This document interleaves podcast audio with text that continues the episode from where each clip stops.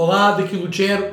Antes de continuarmos, deixe-me resumir tudo o que já falámos nesta série sobre objetivos pessoais, sobre objetivos e metas que vai querer cumprir para deixar um legado para si, para a sua família e para a sociedade. Bom, enfim, no vídeo introdutório falámos sobre a história épica das nossas vidas, sobre aquilo que fomos desenhados para ser e como os cocós da vida nos afasta desses objetivos sempre que as distrações ou a preguiça se instalam. No segundo vídeo, demos o significado às nossas vidas, definimos como queremos ser lembrados no dia da viagem final e após.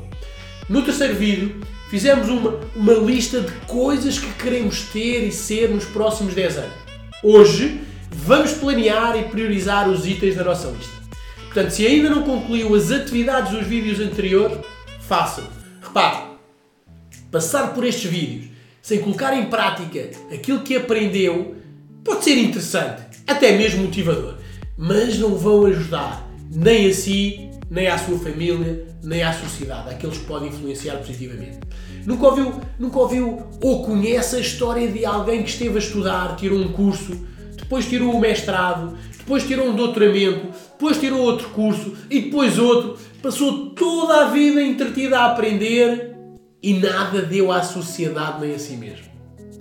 Eu penso que, enfim, quase todos, em alguma altura das nossas vidas, ouvimos alguém a dizer que não está preparado, ainda não sabe o suficiente, como uma desculpa para adiar uma tarefa que tem que ser feita, não é? Para esconder o medo de colocar em prática aquilo que aprendeu e dar o primeiro passo em direção ao desconhecido.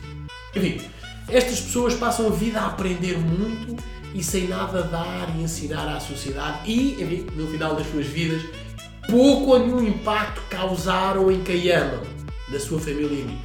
Portanto, pegue numa caneta e no seu caderno, enfim, e vamos ao trabalho. A primeira coisa que vai fazer é pegar na lista que fez anteriormente e classificar todos os itens da sua lista com a escala de 1 a 10, em que 1 vai, é, vai colocar à frente dos itens que acha que demoram um ano a serem cumpridos.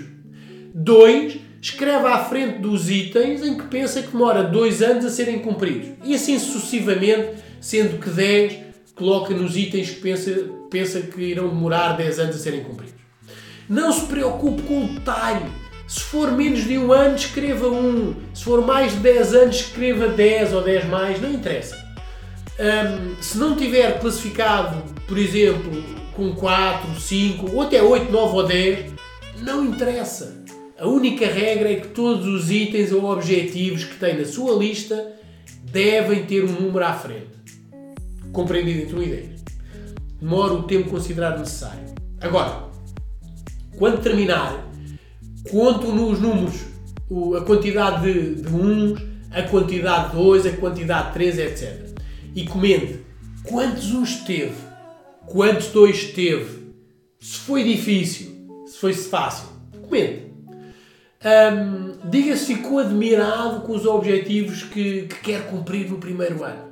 Se só tem objetivos para serem cumpridos nos primeiros anos, se não tem 4, 5 ou até 8, 9 ou 10, não interessa.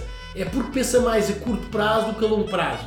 É algo natural do ser humano. Não se esqueça que ainda há poucas centenas de anos atrás a preocupação do ser humano era arranjar comida e sobreviver mais um dia. Portanto, é como nós estamos programados e significa que tem de fazer um esforço maior para pensar a longo prazo. É só isso que significa. Por isso, volta atrás e tente pensar também a longo prazo. Este exercício ajuda. Tem mais de 10 itens na lista, não tem só 10? Não interessa. Mas façam. Agora, após ter a lista anterior concluída, Observe os objetivos que tem para o primeiro ano, para os próximos 12 meses e, se, se desses selecione os quatro mais importantes. Apenas quatro. Isso vai obrigar a priorizar o que realmente é importante para si. Repare, nós temos a tendência de querer e ter tudo num curto período de tempo. No entanto, o tempo e, e os recursos disponíveis são limitados. Por isso tem que priorizar. Escolha os quatro mais importantes e escreva-os novamente no seu caderno. Sei lá, põe um tópico. Os quatro itens prioritários para os próximos 12 meses e escreva. Agora, Agora, enfim, agora que já escolheu os quatro, vai ter que lhes dar uma carga emocional. Por isso, à frente de cada um deles, de cada um desses objetivos, escrevam o porquê que eles são tão importantes. Provavelmente esse porquê está relacionado ou pode estar relacionado com as perguntas, eh, com as respostas que deu ao primeiro vídeo.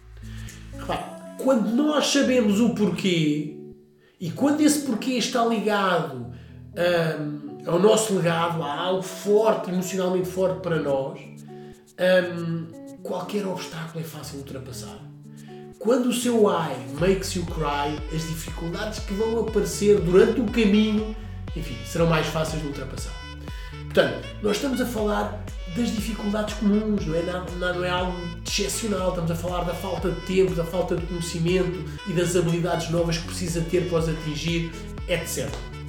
Quando tudo está ligado ao nosso porquê, nós levantamos mais cedo, nós deitamos mais tarde, nós lemos os livros, mesmo sem gostar de ler, nós tiramos os cursos, enfim, ultrapassamos todos os obstáculos que aparecem e que estão entre nós enfim, e o nosso objetivo.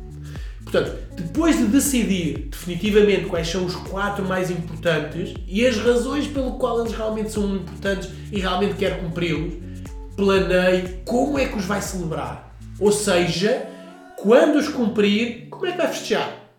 Se forem objetivos familiares, como é que vai celebrar com a sua família? Vai fazer uma viagem, uma festa em casa, um jantar a dois? Se forem objetivos de trabalho, como é que vai celebrar com a sua equipa? Repare, celebrar dá-lhe a motivação para os atingir, para atingir as suas metas e ajuda o seu cérebro a planear a longo prazo. Agora, mãos à obra e termina as tarefas desta sessão. Por outro lado, se considera que esta informação é valiosa para si, que o ajuda de alguma forma, é porque poderá ajudar outras pessoas, se assim for, partilhe o e-mail inicial, o primeiro e-mail que recebeu. Até ao próximo vídeo, bom trabalho!